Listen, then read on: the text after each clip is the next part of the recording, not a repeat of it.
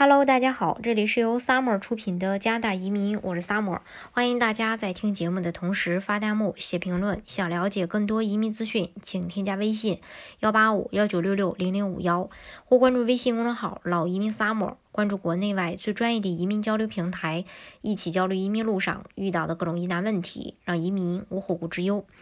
加拿大的报税手续十分的繁杂，所以呢，联邦政府希望税务局能以更自动化的方式来帮助民众去报税，尤其是希望能快速提供退税的，帮助那些在疫情中错过了重大福利的人。根据加拿大广播公司的报道，联邦政府表示将很快引入免费的自动报税系统，令那些简单报税的人士可以很容易就完成报税。这是特鲁多政府在上星期。实政报告提到的一个承诺，希望帮助成千上万低收入和固定收入的加拿大人很容易完成报税而获得政府提供的福利。大多数情况下，通常只有欠欠税欠税款的居民才被要求，呃，需要填报。这个税表，但实际上没有欠税的低收入人群，如果不报税，就无法获得来自政府的退税补贴或其他的福利金。卡尔顿大学研究数据显示，每年加拿大劳动年龄人口中有百分之十二的人没有填报税表，而在安大略省，这一个比例是呃上升到了百分之十五点九。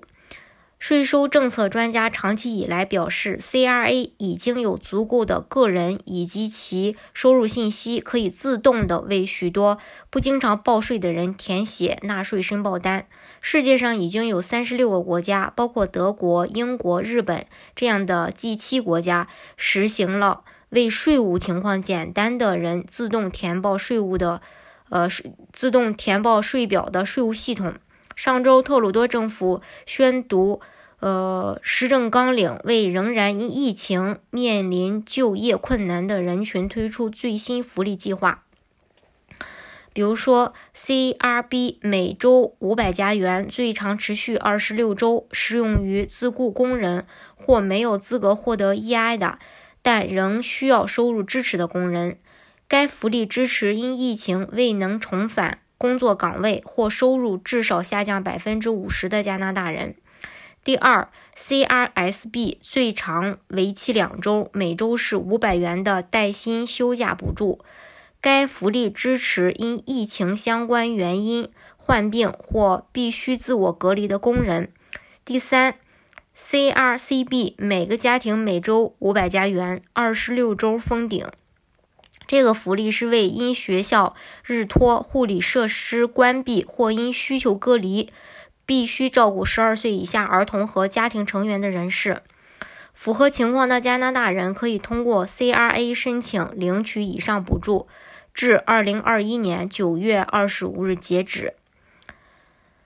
卡加里大学财政经济政策教授泰兹认为，将福利资格与报税联系在一起是不好的政策，因为让许多合格人士失去了福利。长期以来，一些税务游说团体总是不愿意税务局实施自动退税系统，因为他们担心自己的利益利润呢受到侵蚀。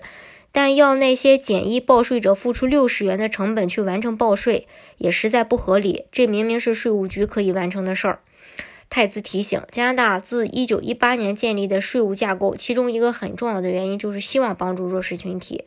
泰德斯称，平均每年有百分之十二的加拿大人不报税，而在依押申领中和无家可归的人中，不报税的更多。依押申领者是超过百分之三十，无家可归的人是。